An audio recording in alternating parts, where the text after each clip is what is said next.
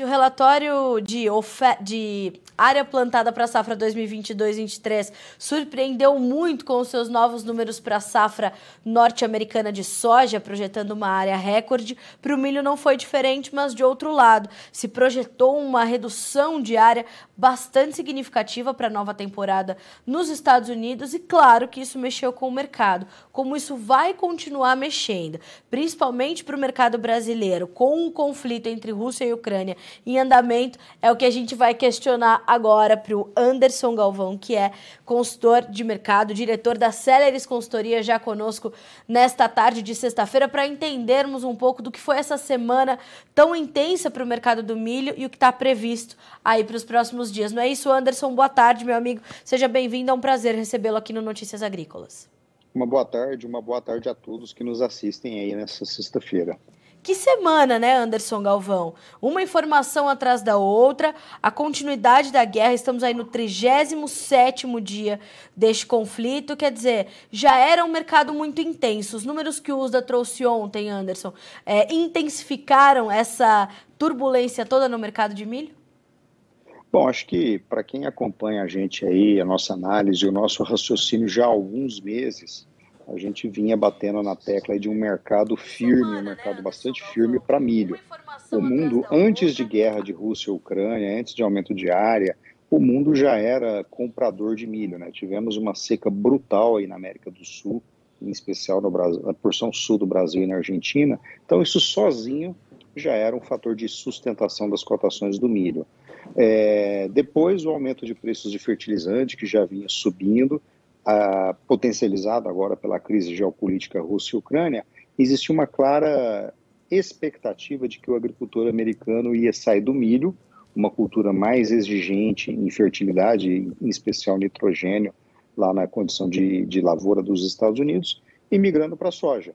Porém, porém nem o mais dos otimistas imaginava aí ver uma migração da ordem de 4% da área cultivada com milho migrando para a soja. Então isso realmente reforça ainda mais, coroa ainda mais uma leitura de que o 22 e possivelmente o 23 é, vai ser um período de preços do milho bastante firmes. Anderson, a gente consegue ter um primeiro panorama, uma primeira projeção de enquanto a gente pode ter uma, uma safra norte-americana menor de milho para essa nova temporada e como isso pode pesar sobre estoques que já estavam ajustados para o milho? É, um ponto importante é que é o seguinte, a gente, olhando aqui de uma perspectiva agronômica, uma lavoura com, com a menor, vamos dizer assim, um menor equilíbrio de nutrientes, em especial os macro, ela é uma lavoura mais susceptível a clima diverso. Então, cenário 1, um, condições normais de clima nessa safra de verão lá dos Estados Unidos, é, pode permitir, pode sustentar ainda uma safra excepcional, uma safra boa. Os Estados Unidos é a maior área plantada de milho do mundo. Porém, numa condição eventual de estresse, um estresse climático, um estresse de pragas e doenças, isso deixa as lavouras muito mais susceptíveis a uma quebra expressiva de produtividade. Então, isso tudo são elementos que a gente vai ver em volatilidade dos preços do milho em Chicago, de agora, do momento que eles estão fazendo o plantio, até lá, final de agosto, quando se define, quando se tem uma boa leitura da produtividade das lavouras americanas. Certo. Anderson, é, como é que fica é, uma. Né, como é que o mercado recebe uma, um, um recuo de área tão uh, significativo como esse, num momento onde ele já vê a sua oferta mais restrita por conta do uhum. atual quadro geopolítico, né? É, durante toda essa semana se falou muito sobre a proximidade de um acordo entre Rússia e Ucrânia. Na sequência, nós vimos algumas atividades se intensificando, né? E me parece que o acordo ainda não está tão próximo assim. É, como é que o, o, mercado de milho recebe, o mercado de grãos e cereais recebe essa informação num contexto que já há uh, que já carrega né, muita incerteza sobre a oferta e num cenário onde a demanda se mostra muito presente. Se ela não está crescendo tão agressivamente como poderia, por questões como essas também, uh, ela vê ainda uma. Ela está muito presente ainda, né, Anderson? Uhum. Acho que um ponto importante a ser considerado aqui é o seguinte: primeiro, numa leitura externa. É importante pensar o seguinte: que a Ucrânia é um importante exportador de milho principalmente para os países do norte da África e Oriente Médio. E esses países que outrora compraram ou tinham expectativa de comprar milho da Ucrânia, eles vão ter que correr para outros fornecedores, em especial Estados Unidos e Brasil. Então, isso sozinho já é um ponto de preocupação. Para o caso do Brasil, é importante a gente ter em mente de que a gente teve uma quebra de safra do verão é, é, histórica, extraordinária. Né? Uhum. Então, o mercado brasileiro, até a entrada da safra de inverno, a chamada safrinha, a partir ali do final de junho, esse ano teve plantios um pouco mais cedo, o mercado interno tá, tem, também está bastante apertado de disponibilidade de produto. Então, tudo isso leva para o quadro que a gente falava agora há pouco de preços firmes principalmente em dólar. E aí a gente vai falar então na sequência da, da, da importância, no caso do produtor brasileiro, de estar de olho no comportamento da taxa de câmbio. Era exatamente isso que eu queria entender. Não só essa questão uh, dessa relação com os preços e o câmbio, mas também entender a importância do Brasil nesse contexto. Né? Porque a nossa oferta vai ser determinante para que a gente veja pelo menos um começo de restabelecimento de equilíbrio nas relações de oferta e demanda, né, Anderson? Exatamente. E aí, como eu, como eu falava há pouco, é, um ponto de muita atenção para o produtor é pensar o seguinte: muito provavelmente os preços do milho, até os preços da soja, vão continuar em alta na Bolsa de Chicago, ou seja, em alta em dólares. Porém, aqui no Brasil, a gente está num cenário francamente favorável a um movimento de valorização do real. Começo do ano a gente estava com um câmbio de quase 6, 5,90. Agora a gente está com um câmbio na casa de 4,75. Então, é, qual é a armadilha que o agricultor pode estar diante dela? De vender soja, vender milho em preços recordes em dólar, mas recebendo a mesma quantidade de reais ou talvez menos reais pela saca de soja, pela saca de milho dele. E o que eu sempre digo nas minhas apresentações, nas minhas falas, é, sim, dólar é importante, mas a gente paga as contas no final do dia, a gente vai ao supermercado no final do dia com reais no bolso. Daí a importância de travar receitas em reais. E você me fazia uma, um, um, cálculo antes da gente entrar ao vivo, Anderson, completamente importante para o produtor, produtor ter em mente, que é, é, a proporção que, que a saca de milho perde a cada desvalorização uhum. do, do dólar frente ao real. Eu queria, por favor, que você repetisse esse cálculo para nossa audiência, porque então. é importante que ele tenha isso, né, colado com um papel ali na frente da, da cara dele todo dia para ele entender como é que ele tem que fazer essas contas e travar essas receitas em reais para que faça sentido essa operação, para que ela seja estruturada o suficiente para ele poder ter o seu planejamento comercial, né? Exatamente. Assim, numa condição de BR-163, que é onde a gente faz a conta de paridade de exportação do milho uhum. brasileiro, e com preços de Chicago do milho constantes, a cada 10 centavos para cima ou para baixo na taxa de câmbio real por dólar, são quase 5 reais, 4 reais e pouquinho a mais ou a menos no preço de uma saca de milho.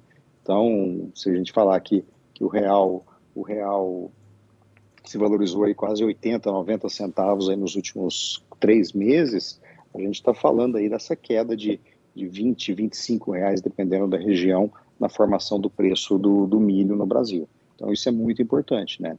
É, estamos com preços firmes em dólar, mas toda vantagem que eu digo que Nossa Senhora da taxa de câmbio deu para o agricultor brasileiro nos últimos dois anos, ela começa a ser devolvida, né? E hoje, por exemplo, a gente vê né, uma, uma movimentação que começou o dia mais tímida em Chicago, né, as cotações estavam é, ali mais do lado, do lado é, é, estável e começaram a intensificar essas uhum. perdas. É, e isso vai arrastando também as cotações no nosso mercado futuro, além dessa questão cambial, né, Anderson? Exatamente. Um ponto que a gente, de novo, como disse, só termina quando acaba, né? A safra de milho, a safra de milho inverno, ela foi plantada, ela está concluindo o plantio da safra de inverno aqui no Brasil, vamos dizer em condições favoráveis. Mas a gente tem ainda muita água para passar debaixo da ponte. Então é natural a gente esperar que agora, vamos dizer assim, dessa segunda quinzena de abril até o final de maio, que a gente tenha uma boa especulação, que a gente tenha um bom mercado de clima aqui da safra da safra inverno brasileira. Por quê? É, todo ano é a mesma coisa. Ah, choveu, não choveu, tem geada, não tem geada, a cigarrinha está atacando, não está atacando. Então, isso aí vai ser, vão ser elementos de volatilidade para as cotações do milho, principalmente aqui no Brasil, como eu disse mais cedo, num contexto que a gente já vem de um estoque bastante apertado, de um estoque bastante é, dilapidado de milho, dilapidado de milho aqui no Brasil. Anderson, como ficam os negócios diante desses detalhes todos que você acabou de trazer para nós? Hoje o vendedor ele está mais é, interessado talvez em participar do mercado e garantir preços que é, já estão pressionados em reais, reais, mas podem ficar talvez um pouco mais pressionados, ou ele está um pouco mais cauteloso, tentando entender aí para onde vão as cotações? Como é que está o comportamento de compradores e vendedores nesse momento? Acho que a gente está no momento seguinte agora. O fato do preço do milho ter batido num teto dos últimos 30, 40 dias e agora ter descido em alguns uhum. lugares 10 reais aí numa saca de milho, a gente vê compradores, perdão, vendedores mais incentivados, mais motivados a, a vender milho. Porque, como eu disse, no final a gente paga a conta em reais. Claro. É, então, esses agricultores eu vejo aí nos últimos 10 dias, aí nos últimos 15 dias, uma propensão de venda maior do que era um mês, 40 dias atrás, quando o milho ainda estava num, num, movimento de alta. Né? Então, uhum. agora bateu no teto, voltou um pouquinho, é, isso manda um claro sinal para o agricultor que é hora de vender, né? é hora de fazer o famoso preço médio. Certo. Ou seja, se a gente pudesse dar uma orientação para os produtores, seria de realmente ir, ir, ir, acompanhando essas, essas oportunidades do mercado e participando, mesmo que de forma paulatina, escalonada com as suas vendas. É. é, de forma até, eu diria, repetitiva, eu sempre digo o seguinte: eu não tenho bola de cristal, nenhum analista Sim. tem bola de cristal. É, e, portanto, não existe a, a, a resposta para a pergunta qual é o melhor preço. Ah, um milho de 80, de 90 ou de 120 reais é bom ou é ruim? É, a pergunta que tem que ser feita, e cada um tem que buscar essa resposta, é qual é a melhor margem? Claro. Vender milho a 80 reais por saca pode ser uma margem melhor do que alguém que está vendendo a 90 reais, depende da sua composição de custos. Então, claro. eu sempre bato muito nessa tecla. Qual margem estou vendendo milho?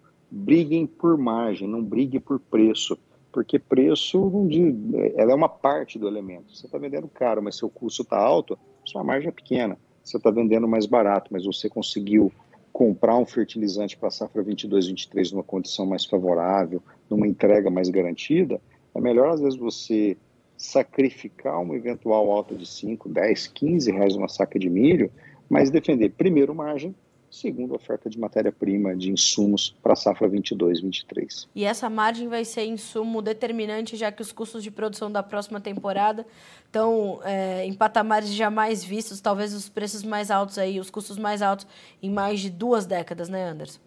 Do ponto de vista de relação de troca, é, que tem um, tem um componente inflacionário no meio. Né? Se a gente olha do ponto de vista de relação de troca, sacas de soja por hectare ou sacas de milho por hectare, os custos agora na safra 22, 23, eles voltam para uma realidade, eu diria, mais próxima das médias históricas. O fato é que, na relação de troca, é inegável que a safra 19 20 e a 2021 foi indiscutivelmente uma das safras mais baratas que a gente teve na nossa história. Certo. E é difícil imaginar que isso vai se repetir num, num horizonte tão cedo.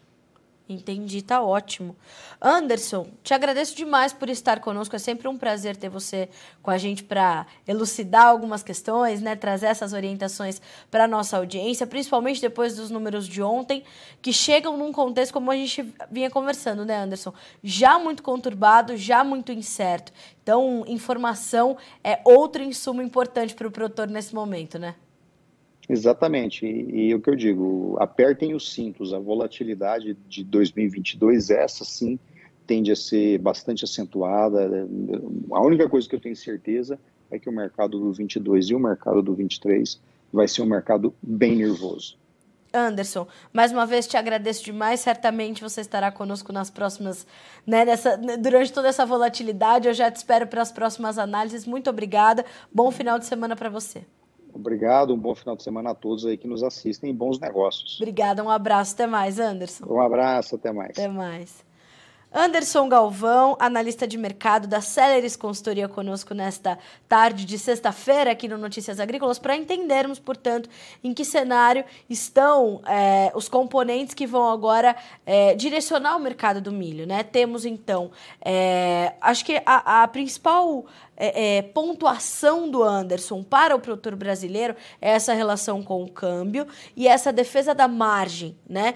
Nem sempre o preço mais alto é o melhor preço, nem sempre o preço mais alto é o melhor negócio, né? Então, essa defesa de margem para que os custos da safra 22-23 estejam bem colocados, estejam bem garantidos, é determinante, né? É, então, tudo isso precisa ser alinhavado, né? Precisam ser, é, são pontos importantes. A área menor dos Estados Unidos, o plantio por lá já começou, a questão climática vai pesar. E o Anderson conclui de forma é, muito, muito, é, é, é muito resumida e muito prática, que é o seguinte: apertem os cintos, a volatilidade está só começando para 22 e 23.